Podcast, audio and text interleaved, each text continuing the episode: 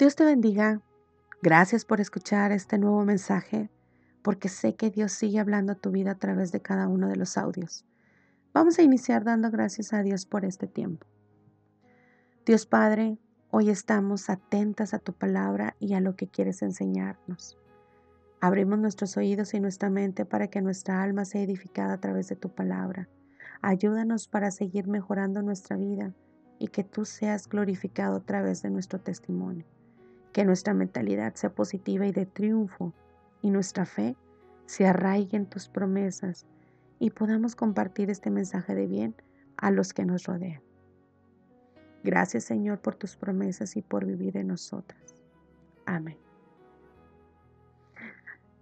Quiero iniciar pidiéndote que traigas a tu mente a alguien que tú consideres una persona exitosa o triunfadora, que siempre eh, esté con optimismo, que siempre sea positiva. ¿Ok? ¿Ya la tienes? Creo que puede ser algo sencillo, al menos conocemos a una o dos personas que identificamos tal cual la describimos. Ahora sí te pregunto, tú, ¿Te consideras de esa manera también? Si tu respuesta es no, ¿por qué será? Eso es de lo que te quiero compartir hoy. Esa o esas personas que vinieron a nuestra mente tan rápidamente, ¿qué tienen de diferente a nosotras? ¿Por qué fue muy sencillo pensar en ellas? Tal vez cuando te pregunté si tú te considerabas así lo dudaste o simplemente tu respuesta rápidamente fue no no soy esa persona. Pues déjame te digo que ninguna persona tiene éxito o triunfa en algo simplemente teniendo el deseo de hacerlo. Es decir, las personas que son exitosas hacen un plan y se hablan a sí mismas sobre ese plan constantemente. Piensan las cosas a propósito y tratan de hacer lo que planearon. A lo mejor algunas cosas no saldrán como, como ellos esperan, pero buscan el como sí. A lo mejor con mucho esfuerzo, tal vez no, pero siguen adelante y trabajan para cumplir ese plan. Para entender este punto te voy a poner un ejemplo muy sencillo. Imagina que estás en tu cama durmiendo muy rico, que no quieres levantarte, pero tu despertador sonó a las 5 de la mañana. No tienes ganas de pararte de tu cama porque esa colcha, esa cobija que tienes está tan suave que quieres seguir ahí. Pero tu alarma sigue sonando porque tú la programaste a las 5 de la mañana. Porque tienes un plan, tienes actividades que realizar durante ese día para cumplir un objetivo o tener un resultado esperado. Así que tienes que hacerlo. Entonces, ¿qué haces? Tú determinas tu pensamiento para empezar. Piensas, ¿me voy a levantar ahora? Eh, o después, o mejor no me levanto.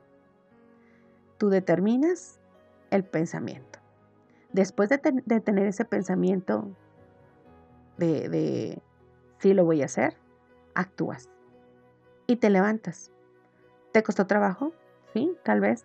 Negarte a la sensación de comodidad porque tu enfoque está en un objetivo, un objetivo tan claro que tenías para ese día.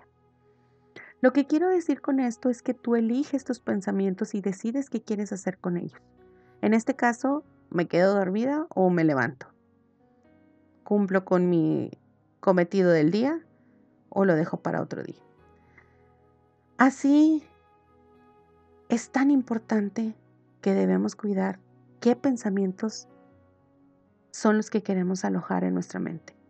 Pensamientos que son agradables y que están alineados a Dios este fue un ejemplo muy sencillo, pero debemos aplicarlo en todo momento. Hoy quiero compartirte un versículo muy importante para que podamos tener la victoria en la toma de decisiones y en la elección del tipo de pensamientos que Dios quiere que tengamos. Ese versículo está en 2 Corintios capítulo 10, versículos 4 y 5, donde el apóstol Pablo mencionaba porque las armas de nuestra milicia no son carnales, sino poderosas en Dios para la destrucción de fortalezas, derribando argumentos y toda altivez que se levante contra el conocimiento de Dios. Y llevando, ¿qué dice? llevando cautivo todo pensamiento a la obediencia de Cristo. Así es, llevando cautivo todo pensamiento. A través de estos audios que te he estado compartiendo, hemos podido entender que, que tenemos una lucha constante en nuestra mente. Te he compartido varias herramientas o armas que podemos utilizar para poder vencer todos esos pensamientos que el enemigo ha querido enraizar en nuestra mente, pensamientos de derrota, de aflicción o de destrucción. La buena noticia es que esto puede cambiar y puede dar un giro de 360 grados o una transformación completa. Aprendamos a pensar de acuerdo a los planes de Dios, a, a saber cuáles son sus promesas, porque éstas nos han sido dejadas en su palabra. De esta manera, tus emociones comenzarán a alinearse con tus pensamientos. Si has tenido meses o tal vez años de experimentar pensamientos erróneos y dejar que las emociones te guíen hacia el no puedo, no soy capaz, estoy derrotada, y has vivido en tristeza y aflicción, Hoy te digo, tener un cambio puede ser un poco difícil. Sin embargo, el éxito tú lo determinas. Sí, puedes hacerlo, pero definitivamente requieres de un gran compromiso y de mucho esfuerzo, pero sobre todo de la ayuda de Dios. Pero los resultados valdrán la pena. No sigas diciendo, no puedo evitar lo que siento. Esto me gana o declaraciones como, como estas. Toma el control, tú puedes hacerlo.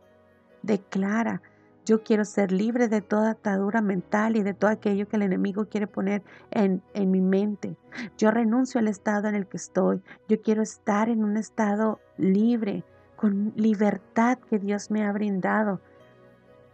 Ya no quiero estar en ese estado de, de ansiedad. El lograrlo y triunfar está en determinar qué tipo de pensamientos prefieres alojar en tu mente. Confía en Él y mantente a la par con el plan que Dios tiene para tu vida. Un plan de prosperidad y no de daño. Aun cuando todo lo veas gris, hay una luz en el camino. Él te tiene en el hueco de su mano, como dice Jeremías 29:11 porque yo sé los pensamientos que tengo acerca de vosotros, dice Jehová, pensamientos de paz y no de mal, para daros el fin que esperáis.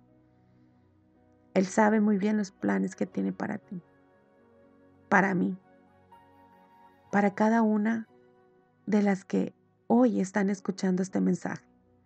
Hoy Dios te dice, planes de bienestar tengo para ti.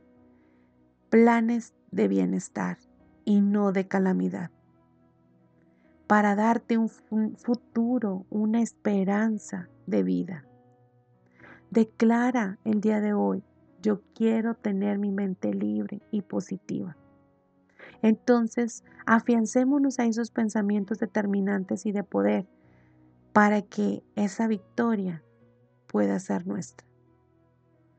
Dios quiere lo mejor para ti, te quiere ver exitosa, triunfadora, con tu cabeza en alto, pero que sobre todo vivas confiada y que su paz inunde tu vida. Dios te bendiga.